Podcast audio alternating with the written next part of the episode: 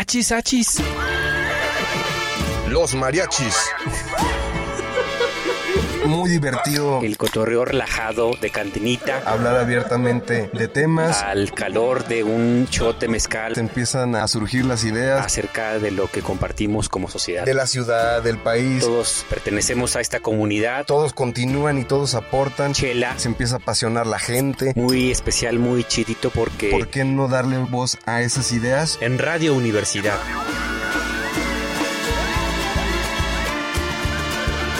Achis, achis. Los mariachis. Con Chuy Monsiváis. Con Poncho Méndez. 88.5. 91.9 FM en Matehuala. ¿Qué tal banda? Muy bonita tarde desde el Centro Histórico de San Luis Potosí. Poncho y yo como cada miércoles, bueno, no como cada miércoles porque al Poncho ya lo extrañábamos desde hace como tres o cuatro semanas, pero ya está aquí en cabina nuevamente con nosotros. Así que Poncho, ¿cómo andas? ¿Qué tal? Pues muy contento de estar de regreso, Michu, un saludo a, a, toda la banda que nos escucha. Ya te extrañábamos, Poncho, ¿no? No, hombre, sí se ve, ¿verdad? Ya, nadie me reconoció ahorita que llegué. Oye, no, pues sí, muy contentos, ya estamos aquí, como te digo, de vuelta. Y, y, pues no sé, ¿cómo, ¿cómo ha estado la semana? ¿Ya fueron a la feria? Fíjate que yo no he ido a la feria, quería ir a ver a la banda MS, pero este al momento a, a, a, último momento ya ya no se sí. ya no se hizo y pues sí vi que el gobernador ya andaba diciendo que que ese día hubo 350 mil personas. Fíjate. Pero a mí me sorprende porque por lo que sé no hay contadores en la entrada de la feria. Entonces, Fíjate no que lo cómo, ignoro, ¿eh? ¿cómo lo ignoro. Según, él, según él, sí hay contadores. Sí, que yo los haya visto, no. y eso que he oído ya varias veces. Fíjate, okay. fíjate, y aprovechando ya que ustedes acaban de escuchar la voz de nuestro invitado el día de hoy, que es el periodista Samuel Estrada, estamos muy contentos de tenerlo en cabina aquí con la mariachisa. Samuel, bienvenido. Se ve que eh, que sí ha sido a la feria tú. No, pero además se ve el oficio de periodista luego, claro, luego con la intención de, de, de, de, emitir la opinión. Así que bienvenido, Samuel. Nos encanta que estés aquí con nosotros con la Marechicha. Ya desde hace tiempo queríamos invitarte al programa y discutiremos eh, una temática bien importante para la agenda pública de San Luis Potosí. Así es. No, pues muchas gracias por, por la invitación. Y pues aquí vamos a entrarle. Excelente. Oye, ¿y si te gustó la feria, Samuel?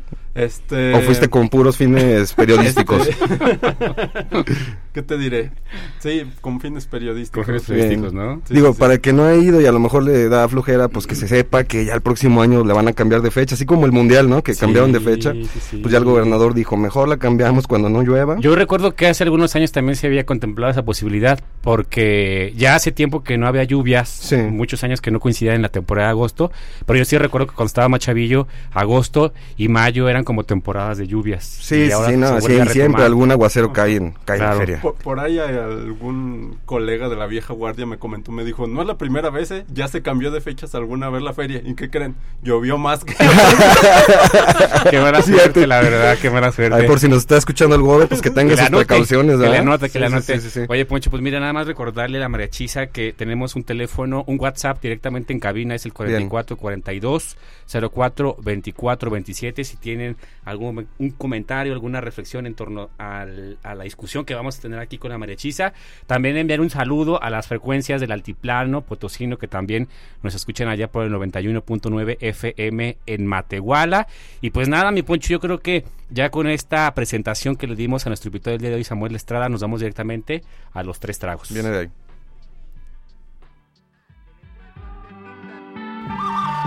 Pues como ven, nos aventamos el top 3 de noticias. Tres tragos.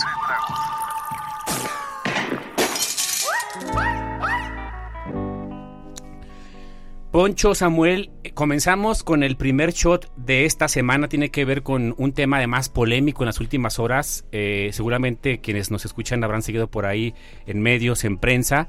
Eh, algunos asuntos, puntualmente dos asuntos que va a discutir el Pleno de la Suprema Corte de Justicia de la Nación. Eh, obviamente, a lo mejor no todos estamos familiarizados con estos temas jurídicos, pero finalmente, querida María Chisa, la Suprema Corte de Justicia de la Nación, ustedes lo habrán escuchado muchas veces, pues es el máximo tribunal del país.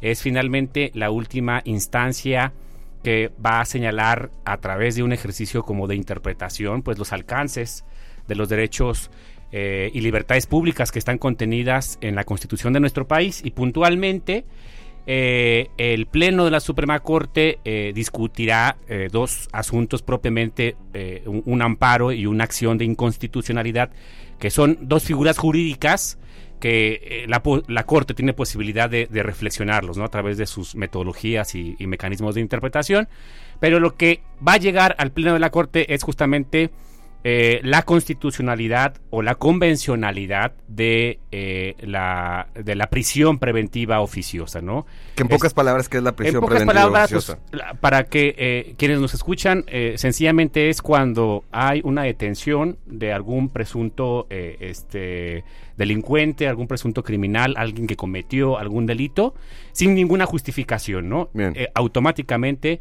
va directo Mientras a la son cárcel. peras o manzanas, te vas a la Mientras cárcel. son peras o manzanas, pues es a la cárcel, ¿no? Entonces, esta figura, Sí. esta figura eh, se incorporó eh, justamente con esta política antidrogas que inició Felipe Calderón. No recuerdo si fue en 2008 o 2009, Sí. la incorporación de esta figura en la constitución de nuestro país.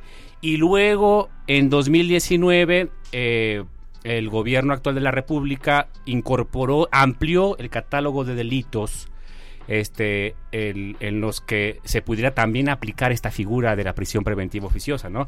Muy discutida esta figura jurídica, obviamente, eh, por organismos internacionales, eh, por asociaciones defensoras de los derechos humanos y puntualmente por eh, la grave situación en la que está nuestro país en la procuración y la impartición de justicia. Sí. Entonces, esto, ¿qué, qué va a ocurrir?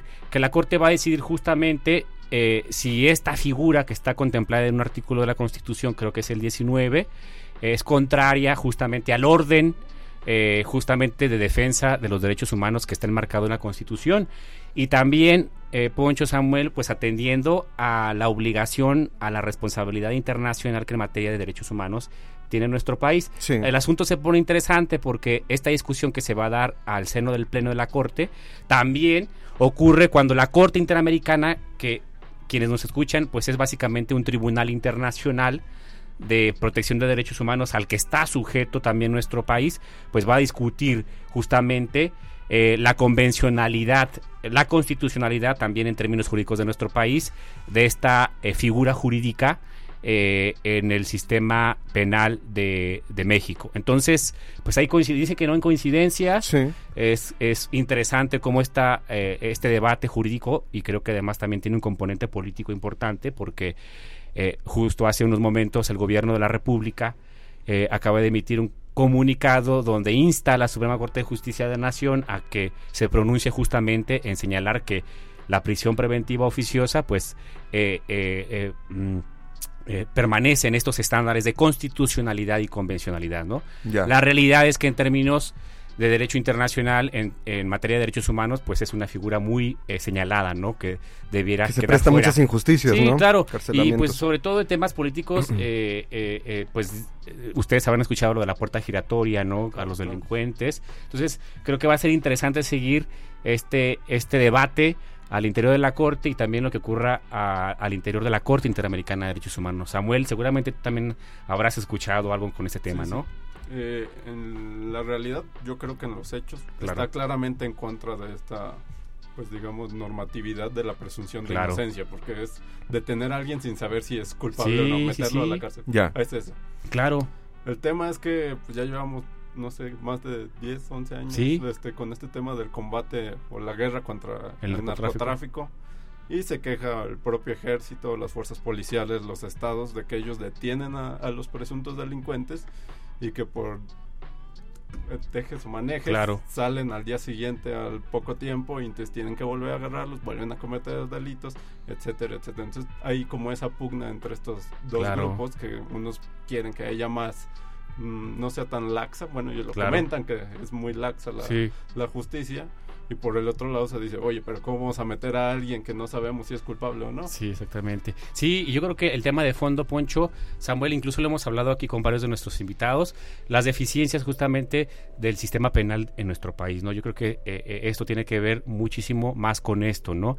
Independientemente de lo que vaya a ocurrir también, aunque va a ser una decisión histórica, yo creo, como lo están comentando también expertos en el tema, que la Corte va a señalar justamente en que es inconstitucional, inconvencional, esta figura en el sistema jurídico de nuestro país, porque ya la Corte Interamericana justamente se ha pronunciado en ese sentido, ¿no? En contra de la presunción de Sí, inocencia. exactamente, va en contra de la presunción de inocencia, pero justamente aquí el debate, eh, pues... eh, Sobre todo, ¿qué pasaría con la gente que está ahorita en Sí. es- bajo esa figura, que están detenidos este, en, en eh, en eh, preventiva? Que es un gran número de personas que están en prisiones en este país justamente bajo esta figura que está incorporada en, en nuestra constitución. Eh, escuchaba yo en la mañana a Tito Garza Onofre, que incluso también ha sido invitado, Invitado. de la Mariachisa, y señalaba que pues hay expectación justamente con los alcances de esta sentencia que vaya a, a señalar el Pleno de la Suprema Corte de Justicia de la Nación, porque además, Poncho, puntualmente, eh, ya en términos más técnicos, hay una resolución muy importante del Pleno de la Corte también que señala que justamente las restricciones que en materia de derechos humanos señale el sistema jurídico de nuestro país, pues van a estar por encima a, a la interpretación de otros tratados internacionales. Bien. Y aquí entramos en un debate también, pues bien complejo, Sí. que pues ahora sí se los vamos a dejar ahí. Para otro programa. A otro programa, ¿no? Pero bueno, vamos a, a seguir con puntualidad esta discusión, Sí. porque se va a dar no solamente en la Corte aquí en nuestro país, sino también en la Corte Interamericana. Creo que va a sesionar en Brasil el próximo viernes. La sesión de la Corte ya no supe si va a ser mañana o si va a ser hasta la próxima semana, pero estaremos al pendiente porque va a dar mucho de qué hablar. Sí, fíjate, al menos en Twitter muchos de, de mis amigos ñoños abogados, Sí, ¿no? Estaban sí. así de, de esperando con la misma emoción, Twitter, Claro, que esperaban ¿no? con la misma emo- emoción la, la transmisión, casi como estabas esperando una serie, ¿no? Exactamente. Y por eso, por, por eso nos odian a los abogados. Ya sé, ya sé. Oye, Poncho, pues el segundo shot que El tiene que segundo ver? shot, pues ya sabes, como es costumbre ya desde hace algunos meses, la gobernadora de Campeche, Laida Sansores, en su ya este famoso martes de jaguar, que pues nos guste o no, La mañanera campechana. ándale, se la ha pasado a, a- pan y agua al pobre Alito Moreno, sacando... Pobrecito, Mira, pobrecito, sí te la pongo, Samuel. Pobrecito, le sacaron unos audios, los malvados, en donde, en donde el pobrecito está comprando un par de carros McLaren de 19 millones de pesos cada uno, blindado, con todas las como se, comodidades y demás este, adornos y accesorios. Y pues bueno, queda otra vez eh, eh, eh, demostrado cómo se, cómo se mueve nuestra clase política, sobre todo muchas de las que se están quejando sobre, sobre los excesos, bla, bla, todo este rollo, pues resulta que este cuate tiene una casa de más de 100 millones de pesos y, y compra carros así de fácil eh, de 19 millones de pesos. Así es que no sé ustedes cómo vean la figura, la cabeza de lo que es ahorita la oposición de México. No, pues no. No hay oposición. ¿Cuál oposición? Sí, ¿cuál oposición, no? Digo, pues imagino que todos, muchos de los fifís que lo han de apoyar también han de poderse comprar esa clase de carros y casas, ¿no? Sí, hombre. No, lamentable, Poncho, y sobre todo porque yo sigo sorprendiéndome la cantidad de estos ¿Cómo viven? actos de corrupción. Sí, sí, sí. Y escuchamos 19 millones, pero yo digo, son los impuestos de nosotros. Sí, claro, así como si le hubiera ganado del sudor de su frente Claro, el no, angelito. sí, este, y en este tema a veces eh, lo que ocurre es solamente una exposición mediática, hablando justamente del primer shot en el tema de procuración y partición de justicia en Sí. México. Eh, escuchamos la noticia, eh, hay un linchamiento mediático eh, de todas las fuerzas políticas con el caso particular, ahora por ejemplo de este eh, liderazgo del PRI, lamentable que eh, quede solo en una discusión de, chis- de chistoretes, ¿no? También. O sea, que no haya de verdad eh, eh, una, un seguimiento puntual por parte de las fiscalías de las entidades federativas. Ahora también vemos el caso eh, puntual de lo que ocurrió también con el caso del ex fiscal Murillo Karam. Sí, Este, y no sabemos también hasta dónde vayan a, vayan a ser los alcances, ¿no? Cierto. De, de esta discusión que debiera ser justamente eh, un mecanismo eminentemente jurídico, pero pues hay tintes ahí como salpicados, eh, eh, cuestiones políticas Sí, impresionantes, ¿no? pues sí. Sí, eso es lo, lo lamentable, que esté saliendo pues por cuestiones políticas, mediáticas Sí. y lo que quieras, y no por un tema jurídico, porque haya habido investigaciones. Exacto. Y preguntabas hace rato, ¿por, ¿por qué? ¿Por qué hacen eso? Pues porque pueden, porque hay impunidad. Efectivamente. Tienen Sí. con qué hacer. Sí, pues hay impunidad, desafortunadamente seguimos viviendo en este sistema donde pues el billete mueve Gran negocio los eh, partidos, la ¿eh? administración Gran de negocio. justicia. Sí, no, Sí. pues por eso creo que en San Luis, en otros estados también, pues el negocio de No, hombre, aquí en San Luis hay ejemplos de con un curul, se la viven ya 40 años, ¿no? En- Oye, por este, cierto, ya, ya le pedí la pista a, a, a ese partido local. ¿Sigue, ¿Existe todavía el...? Sí, todavía, ¿En serio? Sí, sí, sí, todavía. Tiene una diputada. Tiene una diputada, fíjate, hoy está muy quietecita, por eso yo creo para que Sí, no la creo. sequen Sí, los no, trapitos al no sol. es tan estridente. Exactamente. Así es que mira, tenemos ejemplos aquí en San Luis. Así es que ya para no hacer corajes, ¿cuál es ese- el tercer trago, Bueno, Poncho, Chuy? pues el tercer trago justamente tenía que ver con esto de, de Murillo Karam. Bien. Este, creo que eh, lo hemos abordado ya eh, pues de manera, de manera general. Es importante el informe que se emite eh, eh, por esta comisión, justamente que está investigando lo que ocurrió el 26 de septiembre, no recuerdo, eh, ya de 6, 7 años, ¿no? En 2010 y el, la, la- el- lo de Ayotzinapa, ¿en qué año fue? La verdad no recuerdo muy bien. Ok. Fue en 26 de septiembre. Hay, obviamente, resoluciones y reflexiones también, pues, que señalan puntualmente, pues, la participación del Estado, de miembros del Estado mexicano en la consumación de este crimen atroz para eh, la historia contemporánea de nuestro país. Eh, paradójico, eh, yo puntualmente que si ya se confirmó justamente la participación de algunos miembros del ejército, continuemos apostando Sí. desde la administración pública por una eh, eh, pues militarización ya no solamente de la seguridad pública, sino también de la administración pública. Responsabilidades que debieran estar puntualmente encomendadas a civiles ya la están re- recibiendo los, los militares, ¿no? Entonces, sí creo que tenemos que reflexionar muchísimo, la sociedad tiene que estar muy al pendiente de este informe, los alcances también del informe, la respuesta también de las de los familiares, de las víctimas, eh, y pues hasta que no haya justicia, ¿no? Claro. Hasta que no haya justicia esperemos que... Pues de mientras sí sacudió, ¿no? La noticia. Claro, totalmente. Digo, nadie, creo que nadie estábamos esperando que alguien este, de la estatura de Murillo Karam este, fuera, fuera a dar a la cárcel. Ahora vamos a ver si se queda ahí, si logran que se quede ahí y no Sí. salgan un, en un 2 por 3 Oye, en un cambio Pero de, bueno. de secretarios con Rosario Robles salió, entró Murillo Caro. Ándale, sí, sí, sí. otro y sale alguno, ¿no? Entonces, pues vamos a, a dar seguimiento un punto más. Poncho Samuel, pues ya eh, entramos directamente a la siguiente sección con nuestro invitado, así que acá entre nos. Pues es que el que sabe, sabe y el que no es jefe, mi poncho, la neta. Como los artesanos mexicanos no son solo artesanos, son unos grandes artistas, complejos artistas. es aquella capacidad extraordinaria que tenemos cada uno de nosotros. Aquí pura finísima persona. Pero también no todo dato personal es un dato sensible. ¿Todo el mundo aprende exactamente igual y a todo el mundo le conviene aprender exactamente de la misma manera?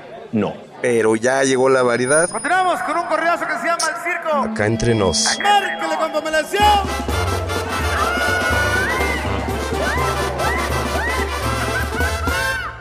Acá entre nos.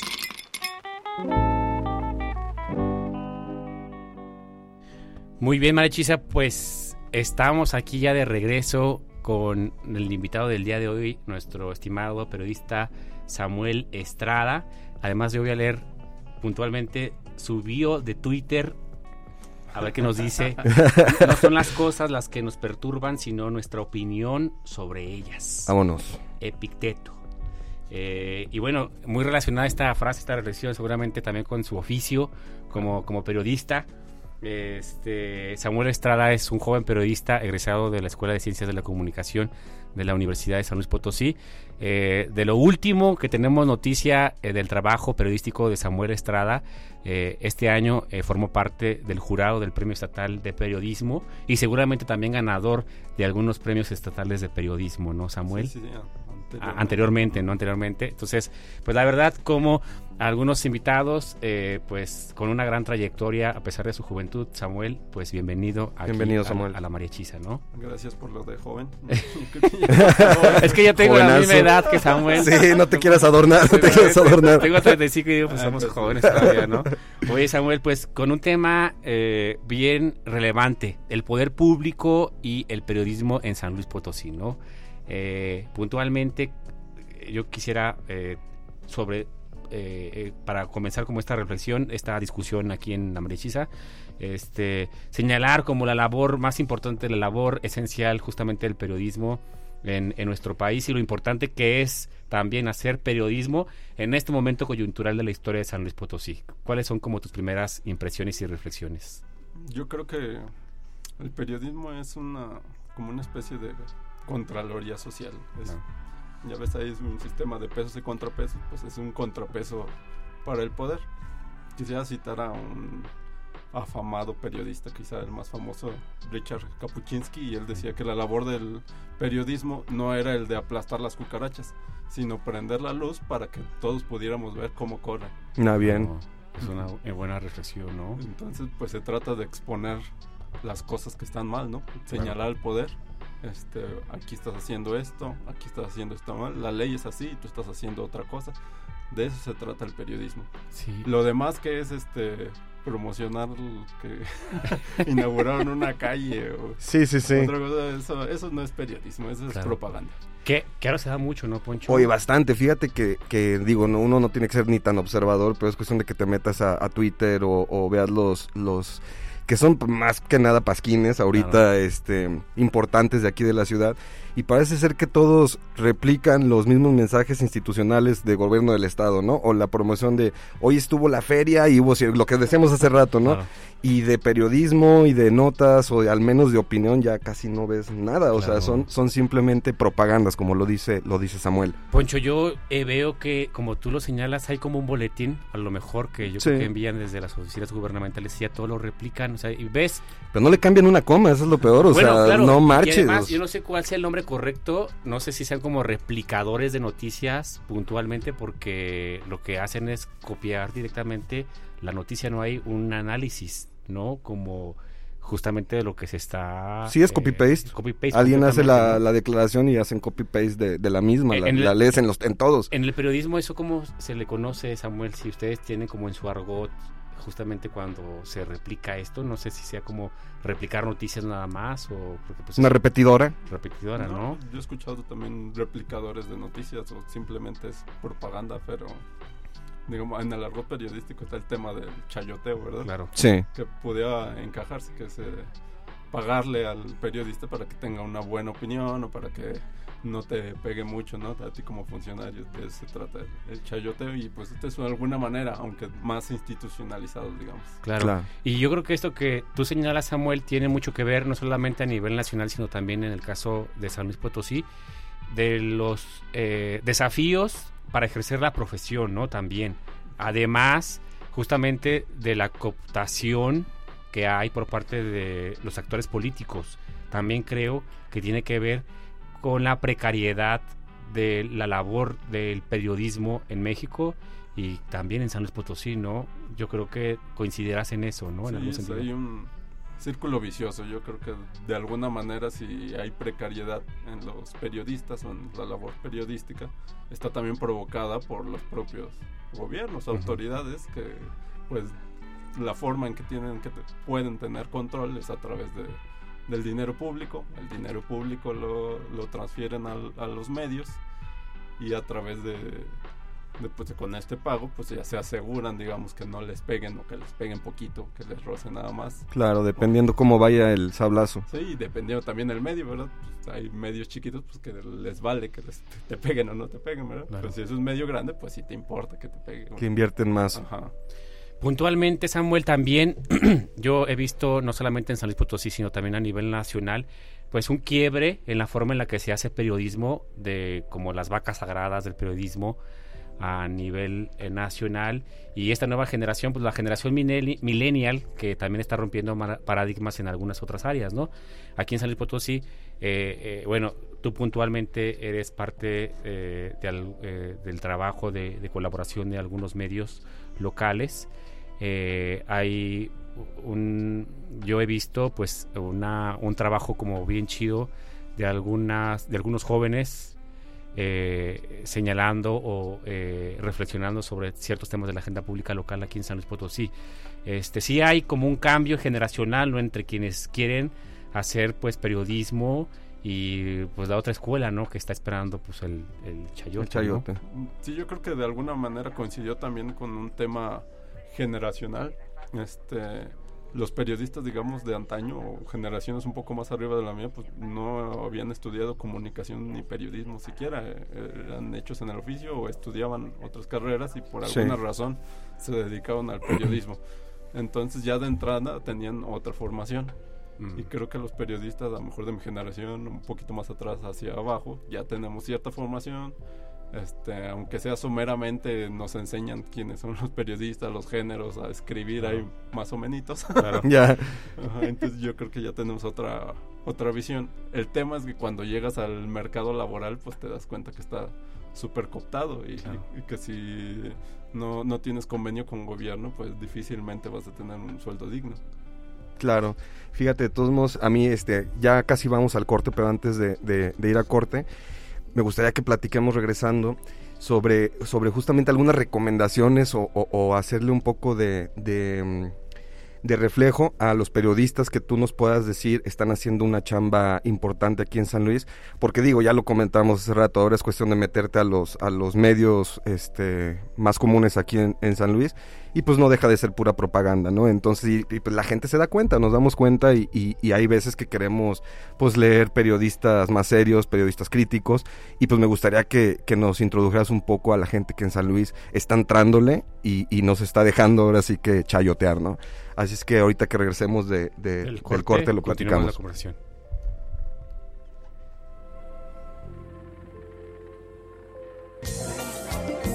Oye, Michuy, aguántame no que voy al baño. Mi Poncho, los mariachis no van solos. Regresamos. Oye, carnal, ¿qué te estaba diciendo? Pues que ya regresamos.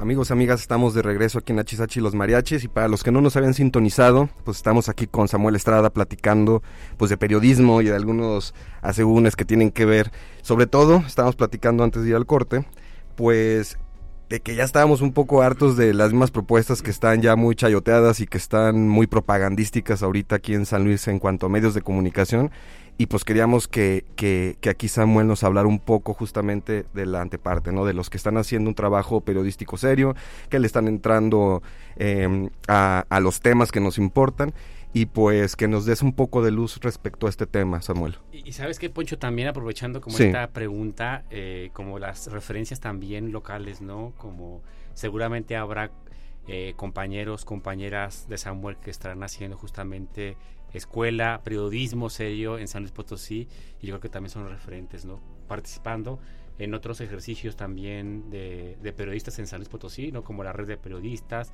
incluso el mecanismo estatal para la protección justamente de los periodistas en San Luis Potosí, ¿no?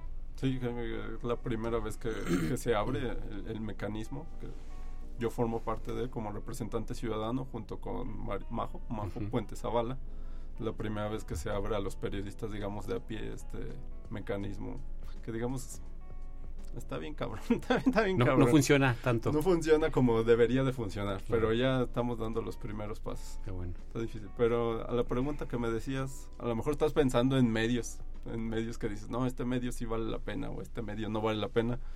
Yo creo que más que medios había que pensar en periodistas como tal, porque aunque sea un medio grandotote o un medio que digamos chayotero o lo que quieras, hay periodistas que valen la pena. Exacto. Ahí, y que hacen su esfuerzo y pues este vale la pena leerlos.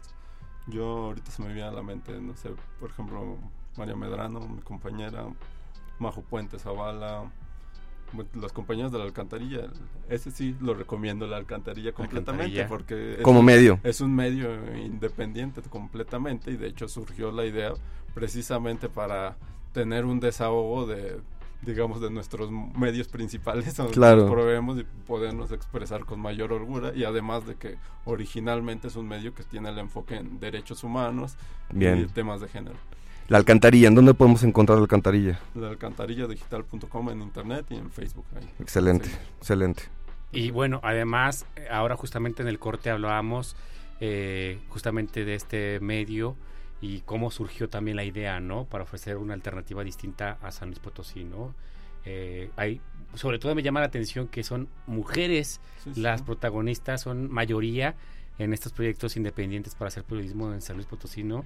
El papel de las mujeres también en el periodismo pues tiene un, eh, una eh, intensidad también distinta, ¿no, Samuel? Sí, por supuesto, como en todo el tema de, las mujeres, pues es transversal, ¿no? El, el, cómo les ha afectado el, el, tema del machismo.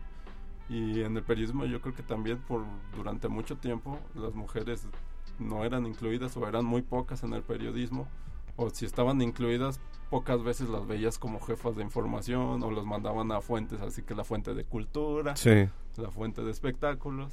Muy estereotipado también, muy ¿no? El tema. estereotipado. No las mandaban a la política, ni gobierno, ni eso.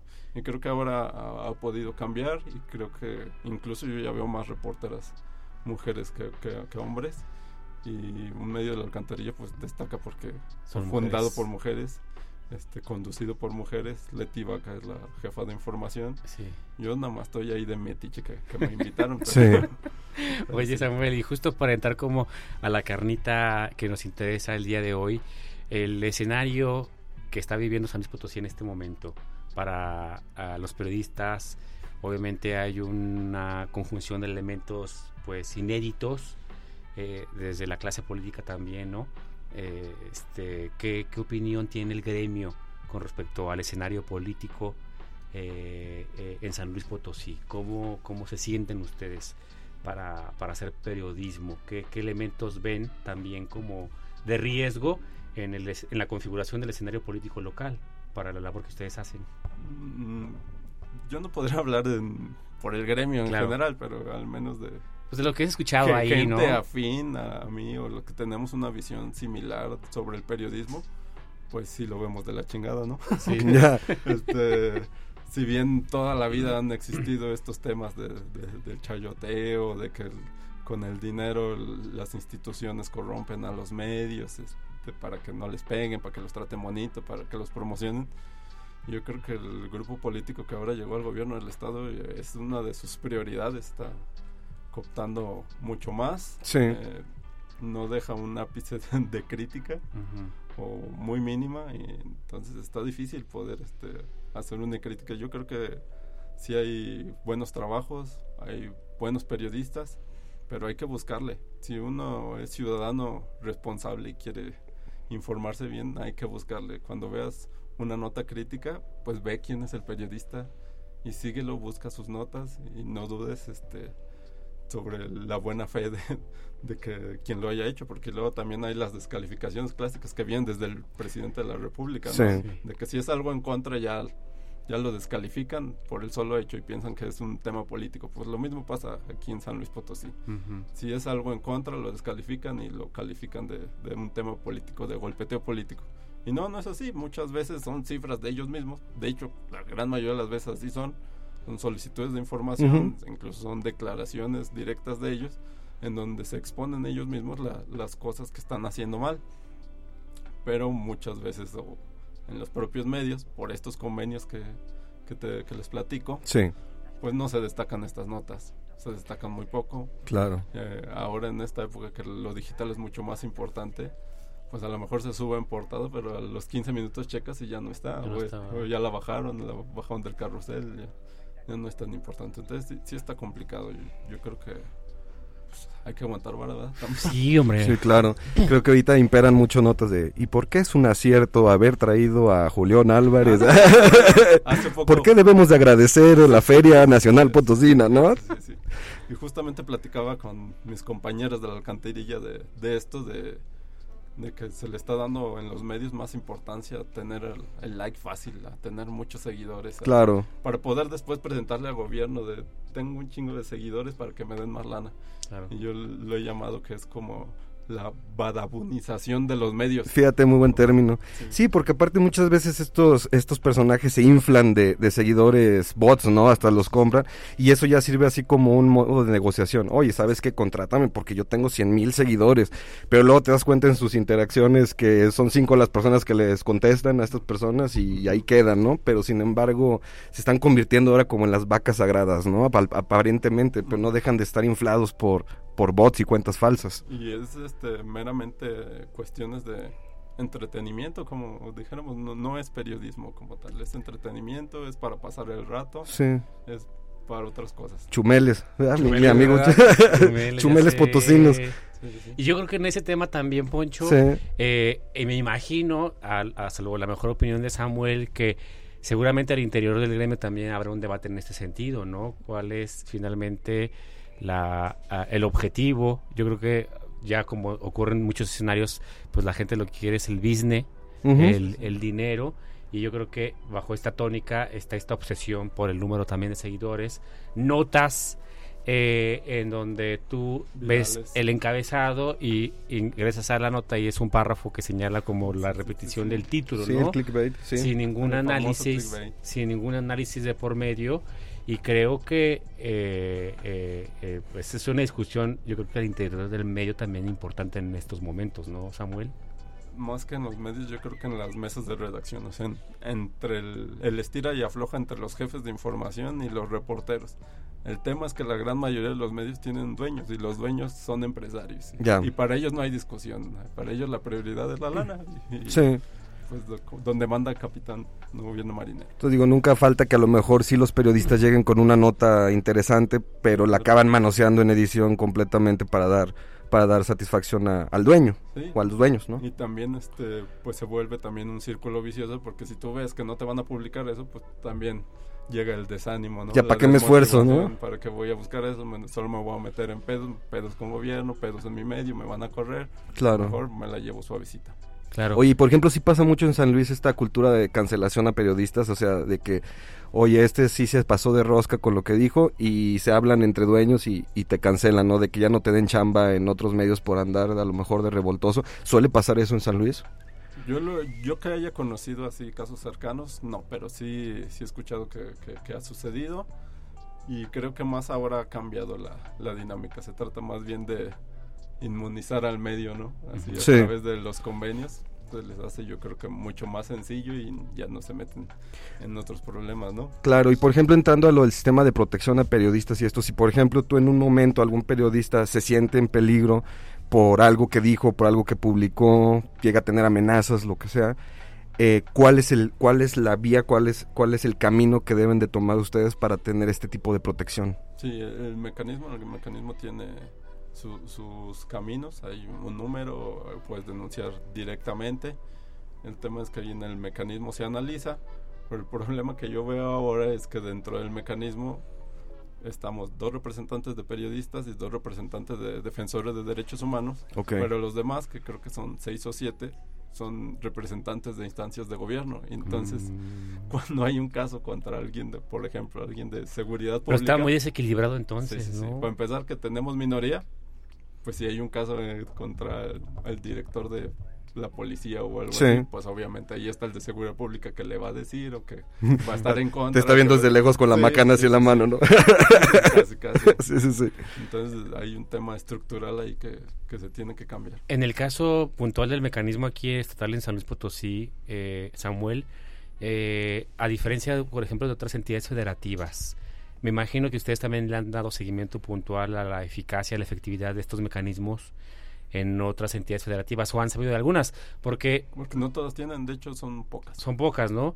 Y, y porque sobre todo yo eh, traigo este tema porque a nivel federal también, obviamente, desde que se creó el mecanismo, pues sigue incluso habiendo como bastantes deficiencias, ¿no? Bueno, lo hemos visto en los últimos lamentables casos de los periodistas asesinados en nuestro país. Y muchos coinciden en esos Sí. casos de que pidieron la ayuda, este, siguieron el protocolo y no se les protegió. Desafortunadamente el protocolo muchas veces es ten, te doy un número telefónico o voy a ir a tu casa de te- cada determinados días o diario a determinada hora este, para ver que estás bien y me firmes en la bitácora. Eso Y son ya es todo. protección y pues eso es de qué te ayuda. sí, No, es- claro, Ujú. ahora es más evidente el por qué fallan, ¿no? Claro, sí, sí. aquí actualmente tenemos activado este mecanismo para periodistas en San Luis Potosí. Tenemos activado el Sí, sí, mecanismo. sí. Hay, eh, hay alrededor de 50 50, casos 50 casos para San Luis Potosí. Sí, sí, sí. Y hay otros, creo que como una veintena o poco menos, que están de hecho en el mecanismo federal. Porque yo creo que ahorita, y más bien así se está haciendo en el mejor de los casos, y sientes que no estás siendo apoyado por el mecanismo estatal o simplemente no tiene el alcance para protegerte, lo que se hace es poder conducirte al mecanismo federal. Ya. El problema en el federal es que son tantísimos casos que pues te tarda mucho en, en poder trabajar. Mm. Eh, eh, Samuel, tú fuiste este año parte del, del jurado del Premio Estatal de Periodismo. Sí, sí. Eh, yo quisiera saber puntualmente los trabajos que se presentaron en este año, más allá como de la calidad eh, periodística, más allá de justamente de las cuestiones técnicas que un jurado en este sentido tiene que determinar eh, de manera global que reflejaron los trabajos del Premio Estatal de Periodismo. Se sentaron, se centraron justamente como en, en los ámbitos, porque bueno, hay varias categorías, ¿no? Pero en, en, términos de discusión política, eh, ¿cuáles fueron como los tópicos más señalados eh, que se tocaron con mayor contundencia? Si nos pudieras pues un poco. Fue muy variado. Sí. Pensábamos, coincidíamos los del jurado que iba a haber mucho sobre el tema de, del COVID.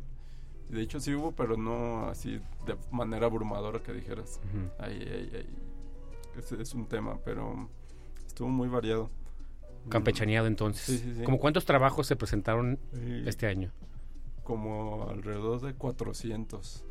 Y creo que eso me lo hubieran dicho antes porque si fueron sí, eh, Empecé a leerlos tres días antes, ¿no? Fueron como tres semanas del momento que te... Te señalan. Te, te, te invitan, te señalan y que se reciben los, los trabajos a tener que ya darlos Oye, por los ganadores son claro. como tres semanas, entonces es una chinga, desvelos. Y, y esa chamba fue como con retribución económica. No, hombre, no, hombre, es un Amor al arte. Honorario, está cabrón. Oye, pero además del COVID, ¿qué otros temas? Eh, sobre todo me interesa saber como el tema político, si hubo como mucho abordaje. Sí, como porque fue, como fue año electoral, electoral, hubo muchos temas también, de tipo político, este, también pues el tema de la violencia, uh -huh. el tema de la violencia claro. a nivel nacional. De los cambios de, de partido, ya ves que el chapulineo. chapulinearon, sí. Sonia y otros que cambiaron. Híjole, y ahora, verde, sí. ahora sí. es, continúa, ¿verdad? Conti claro. Sí, justamente lo que voy a decir, ya como todos los alcaldes del, de San Luis Potosí se están afiliando a, a, al partido del gobernador. Casualmente. Casualmente, Casual. ¿no? Casualmente lo que decíamos al principio, ¿no? Pues donde hay lana. Sí, te, hasta, Julián ya va a ser el nuevo director del, ¿cómo se llama? Del DIF. Dicen que todos se van al hueso que tiene más carnita. Sí, También, no, sí, también. No, pues creo que eh, es bastante interesante justamente lo hemos abordado aquí con la Marichisa en, en bastantes ocasiones, eh, justamente la labor del, de los periodistas. Eh, yo creo que con todo este escenario, no solamente a nivel nacional y local, también se ha fortalecido la comunidad periodística, la comunidad de periodistas en, en nuestro país, en San Luis Potosí. Yo creo que tú lo, también lo sientes, ¿no, Samuel? Se ha fortalecido la comunicación también entre el gremio. Sí, yo creo que mucho por este tema de las redes sociales, en Twitter, Facebook, como que los que tenemos creemos que tenemos una vocación periodística más coincidente, ¿no? diría que verdadera, ¿no? porque cada quien tiene su opinión, pero coincidimos, pues sí se ha fortalecido y pues nos leemos y ahí nos tenemos este retroalimentación. Claro. Oye, y respecto a tus trabajos, Samuel, ¿qué es más o menos el, eh, en, en, las temáticas que tú te mueves periodísticamente hablando? Eh, yo tengo, yo creo que más de 10 años cubriendo la fuerte de gobierno, gobierno y política, eso se ha tratado la mayor parte. Bien. Ajá. Entonces, sí ha sido muy ya desgastante. y puntualmente no nunca has sentido como en riesgo el trabajo que estás haciendo, Samuel. Este, muchas veces. Muchas veces. Muchas veces. Este, pero que haya recibido, como otros compañeros que sí lo han hecho, que han recibido amenazas de muerte o directamente o así. No, no, te mentiría si te dijera eso. No, ya. nunca he recibido amenazas de ese tipo. Pero sí de que te echan la llamadita, de oye, no estás tratando mal, este, cuidado, voy a hablar con tu jefe, o qué, ya. qué, qué está pasando. Entonces, sí, que eso no ya te pone de nervios, ya Sí, te sí, pone, sí. pues, sí, te preocupa. sí, claro. Híjole, la verdad que sí es como complejo, ¿no? El tema de este oficio tan importante como tú lo señalabas, Samuel, para el equilibrio democrático en nuestro país. Este... Volviendo al tema de, de Alito, este, si los políticos o quien está en el poder hacen lo que quieren, es porque pueden. Sí. Y para eso está el contrapeso del periodismo, ¿no? Para exponerlos y que la sociedad se, da se dé cuenta de lo que están haciendo. Claro, y le puedan bajar un poquito Sí, sí, sí, a su relajo, ¿no? Ajá, exactamente. Yo creo que también, además, como lo que tú señalas, Samuel, eh, yo no sé cómo lo veas, que será importante para justamente que la clase política, yo creo que tiene que ver más con la clase política, el entender justamente el papel que tienen los periodistas en las sociedades democráticas. O sea, finalmente creo que es... Eh, eh, lo miope que están nuestros liderazgos políticos para no seguir entendiendo que la labor justamente de los periodistas es esa y que nos conviene a todos porque obviamente el periodo de los liderazgos políticos pues es por un tiempo determinado, ¿no? Y en algún momento vamos a estar del otro lado y lo que nos conviene es siempre tener el escrutinio público de quienes están ejerciendo el poder, ¿no? Y generalizar, ¿no? Porque yo veo que a nivel nacional y también local se generaliza mucho. Hay malos periodistas, como hay malos médicos o hay malos abogados o lo que quieras.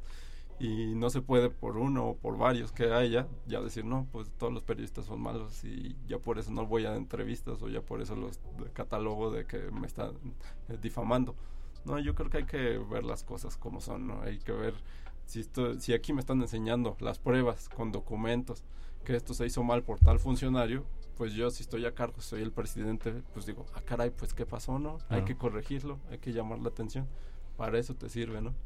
Sí, es cierto, lo, lo platicábamos en algunos programas respecto a lo de los que las personas que evalúan al Congreso aquí en San Luis Potosí, cómo a raíz de, que se han dado ya varios años de esta evaluación han visto cambios en las actitudes de los diputados por el miedo de que los fueran a exponer en, en, las evaluaciones, ¿no? ya está, se ofrecían cursos, ¿no? Sí, que hasta ofrecían cursos para poder pasar la evaluación, ¿no? o sea, al menos ya la sintieron cerquita y se, se pusieron ahí como que medio, algunos, ¿no? Los que todavía tienen un ápice de vergüenza, se pusieron a, este, a estudiarle o a, o a verse menos mal, ¿no? A lo mejor es, es, esta misma presión que tú hablas del periodismo, ¿no? El, que esté ahí presente y el que exponga, el que, el que no deje en paz justamente a estas personas que se sienten intocables de, impunidad, ¿no? Claro perfectamente entendido y así me gustaría que lo entendieran ellos. ya sé que ustedes y mucha gente se lo entiende, pero el tema es que quien toma las decisiones muchas veces o no lo entiende o no lo quiere entender. Claro. Oye, Samuel, yo tengo una pregunta también con el tema de las nuevas tecnologías. Bueno, las nuevas tecnologías me escuché como, como muy tío, ¿no? Ya así. Telemática. pero, telemáticas. telemática, ¿verdad? Pero, ¿qué piensas tú, por ejemplo, de los medios que ya están eliminando el uso del papel?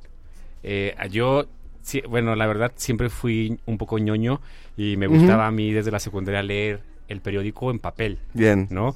Incluso ahora me sigue gustando. Eh, si hay posibilidad de leer el periódico en papel o en papel, obviamente es muy cómodo tener, por ejemplo, Twitter y ver artículos directamente en tu teléfono celular, ¿no? Y hay algunos medios que pues ya están eliminando completamente el papel. ¿Va a desaparecer? ¿Tú qué crees? ¿Va a desaparecer Está condenada la prensa. La prensa, los Yo creo que, no va a desaparecer completamente, pero sí se va a reducir mucho más. Yo también soy de disfrutar leer un periódico impreso o un libro, lo que sea. Sí, claro. Impreso, pero también hay que entender que el periodismo no es el medio, no es el papel. Claro, Se puede hacer periodismo y muy buen periodismo a través de los nuevos medios. Claro. Y eso es lo más importante. Sí, no, incluso lo hablábamos con un invitado acerca, por ejemplo, de eh, el, lo didáctico que es eh, socializar la historia a través como de medios como YouTube o TikTok, ¿no? Que ahora pues hay mucha información como bien valiosa en TikTok, además de los bailes que ve Poncho, ¿no?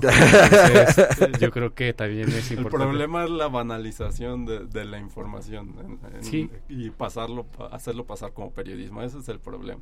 Sí. Bueno, es un punto, claro. Sí, porque sí, he visto también que ahora como pues, en el tema como de la, bueno, ya lo señalaba, no recuerdo si, eh, no, no sé si era José Saramago, me estoy confundiendo, el tema justamente de la, eh, eh, pues donde lo visual toma completamente protagonismo, ¿no? La, la imagen, la imagen toma protagonismo, alejado completamente pues de una capacidad crítica, de una capacidad de análisis que justamente eh, la palabra, el pensamiento, el diálogo es lo que va a producir, ¿no? Sí, la, la inmediatez. Sí. Entonces es algo que se ve mucho en los medios actuales. Está esta pelea entre la inmediatez, porque quieres ser el primero que lo sube a Twitter, que lo sube a Facebook. No, y en, e, y, en, ese camino uno que consume esa información, a veces no, no, no llegamos a distinguir o no queremos distinguir entre un opinólogo y un periodista, que eso también es un tema este ahorita importante, creo yo, que hay mucho opinólogo y no necesariamente tienen una carrera periodística o, son serios periodísticamente hablando. No sé a ti qué, cómo, qué te merezca este tema de, de, los opinólogos,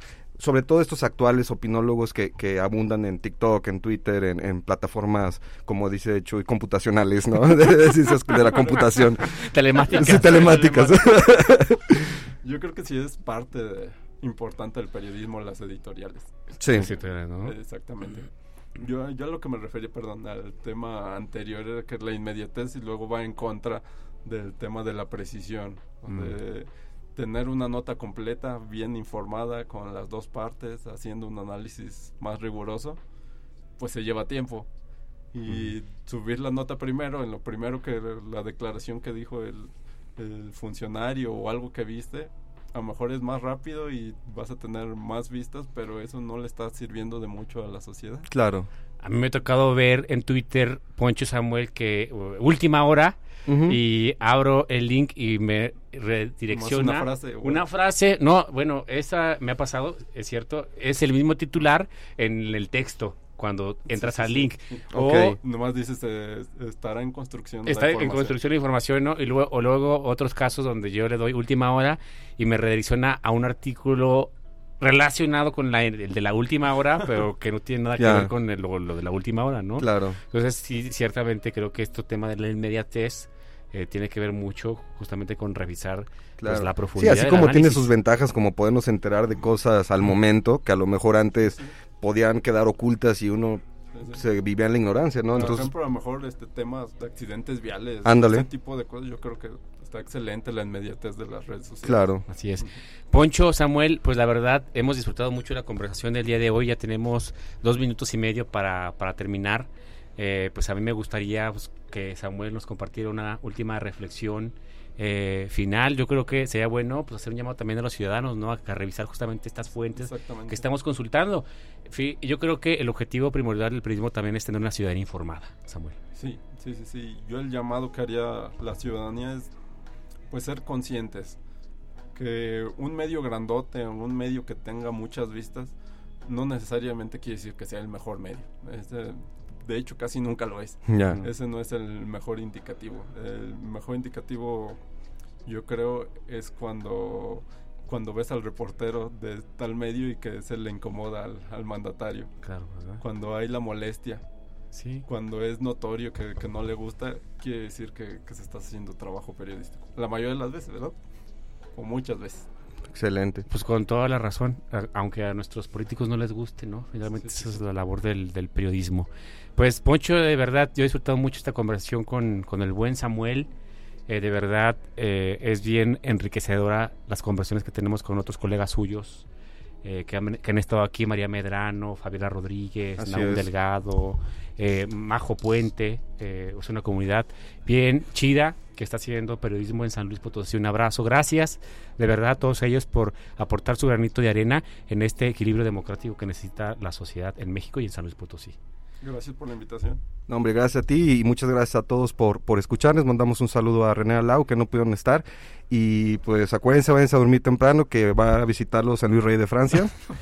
y pues que tengan un si no, mañana. No les si, si, no les trae sus espadazos, Así es que pásenla muy bien el mañana 25 y Michuy. El próximo miércoles nos vemos por aquí a 5 de la tarde. Así lo es. Nos vemos. Hasta luego.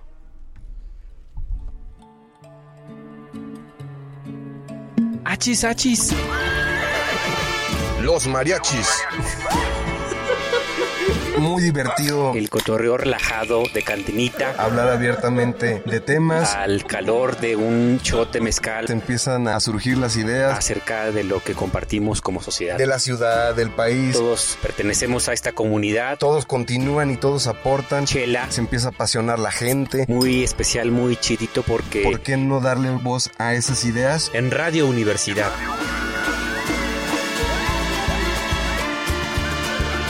Achis, achis. Los mariachis. Con Chuy Monsiváis. Con Poncho Méndez. 88.5. 91.9 FM en Matehuala. Tan, tan, tan, tan.